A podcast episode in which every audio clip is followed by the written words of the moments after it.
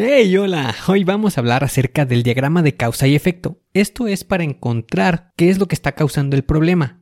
También es conocido como el diagrama de pescado o diagrama de Ichikawa. ¡Comenzamos!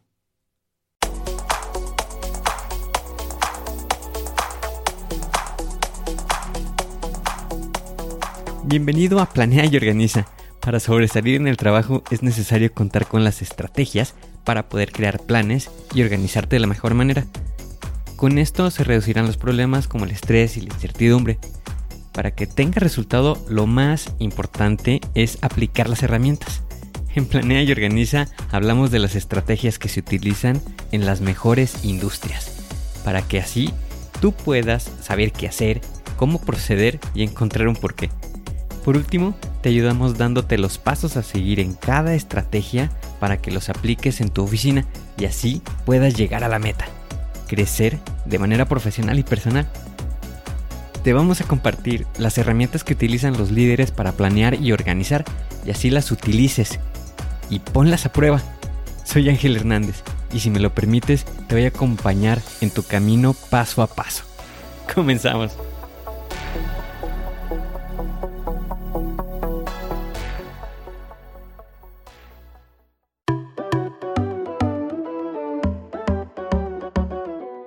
En algún momento en nuestro trabajo de oficina se nos puede llegar a presentar la situación de identificar un problema. Con esto me refiero a identificar cuál es la causa que lo está provocando. Puedes imaginar en esta situación en la que te solicitan que realices este análisis, pero te empiezas a preguntar ¿y cómo lo puedo resolver? ¿Con qué lo puedo resolver? Y de algún modo te empieza a atacar la duda. Y te preguntas, bueno, ¿y por dónde puedo empezar? Y muy posiblemente has escuchado acerca del diagrama de pescado, diagrama de Chicago, que te ayuda a identificar cuáles son las causas del problema. Entiendo que en ocasiones es difícil poder llenarlo o poder completarlo según el procedimiento que está normalmente especificado. Y esto es porque en muchos lugares te mencionan que el diagrama de causa y efecto debe de llevar 4 M's, o en alguna literatura menciona hasta 6 M's. Y esto es muy funcional si tu oficina o en el departamento en el que estás es ensamble o manufactura, en donde es sencillo colocar la, cada una de las respectivas M's, que es mano de obra, método, máquina y equipo, los materiales, las mediciones que puedes hacer y el medio ambiente. Pero ¿qué pasa cuando estás en un departamento que se dedica únicamente a las ventas? Intentamos llenar el diagrama de Ichikawa en cada una de las M's, pero a veces eh, hasta se siente forzado que estamos buscando una ubicación para cada una de las variables que estamos considerando. Te voy a compartir una estrategia para que lo puedas aplicar de manera adecuada a las actividades que estás realizando en tu oficina.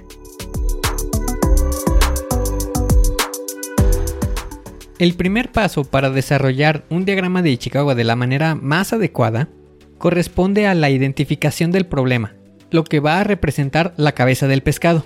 Lo más importante es que sea específico y también que pueda contener la característica que se pueda medir.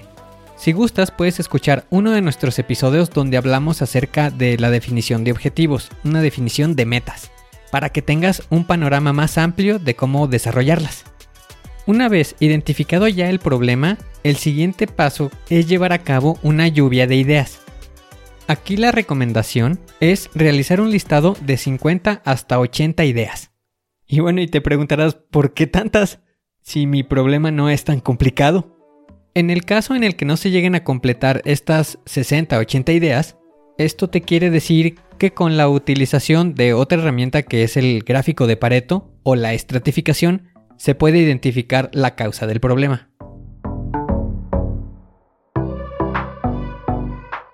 Una vez que ya tengas el listado de entre 50 y 80 ideas de la lluvia de ideas, vamos a buscar agruparlas en categorías. Esta es la parte que lo hace súper sencillo poder realizar un diagrama de Ishikawa, ya que de manera natural se están considerando las categorías a la que corresponde cada una de las ideas que se estuvieron considerando. ¿Cuántas categorías debes de colocar? Aquí es lo correspondiente a que puedas agrupar todas las ideas. Ya con esta información, la siguiente etapa es elaborar el diseño del diagrama. Dibujas una línea horizontal y al final colocas el enunciado del problema.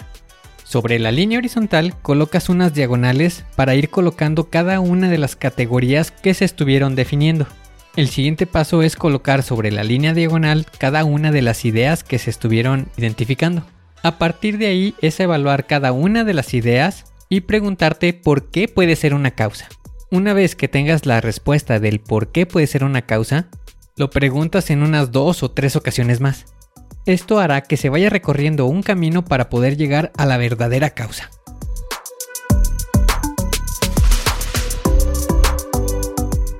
Existen ciertos rasgos que debes de tener muy en consideración al momento de elaborar un diagrama de causa y efecto.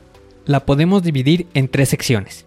La primera corresponde a que se debe de encontrar la causa. Esto es muy importante, no busquemos justificar o no busquemos encontrar un culpable, de esto no se trata. Si quieres ser reconocido como un líder, no busques un culpable, encuentra las causas. El segundo punto es que la causa debe de ser medible de alguna manera. Si son identificados como, por ejemplo, un buen proceso o estoy teniendo malas ventas, esto te hará tener causas que no son efectivas. Busca que sean medibles. Para contrarrestar eso, lo puedes colocar como una producción mayor al 30% o que la cantidad de ventas son menores al mes anterior. Esto te hará identificar de una manera más sencilla qué tan grande es la desviación a tu situación deseada. Y la tercera sección corresponde a colocar causas que vayan disfrazadas como soluciones. Como por ejemplo, una causa es que no hay producción y la solución sería incrementar la producción. O que hay faltante de ventas y la solución sería incrementar las ventas. Al no estar identificadas de la manera adecuada, no llegan a ser causas realmente. Considera estos aspectos cuando vayas a elaborar tu siguiente diagrama de causa y efecto y así mejorarás para identificar cuáles son las causas de los problemas. Y como recomendación, aplica estas herramientas, ya que te traerán mucho beneficio a tu futuro. Sabrás analizar los problemas y serás victorioso al estar identificando de manera correcta. Todo esto te hará ganar mucha experiencia muy valiosa.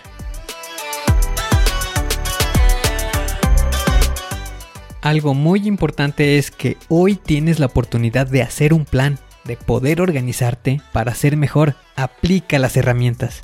Suscríbete al podcast y deja 5 estrellas. Y si quieres conocer más, visita la página angelhernandez.club.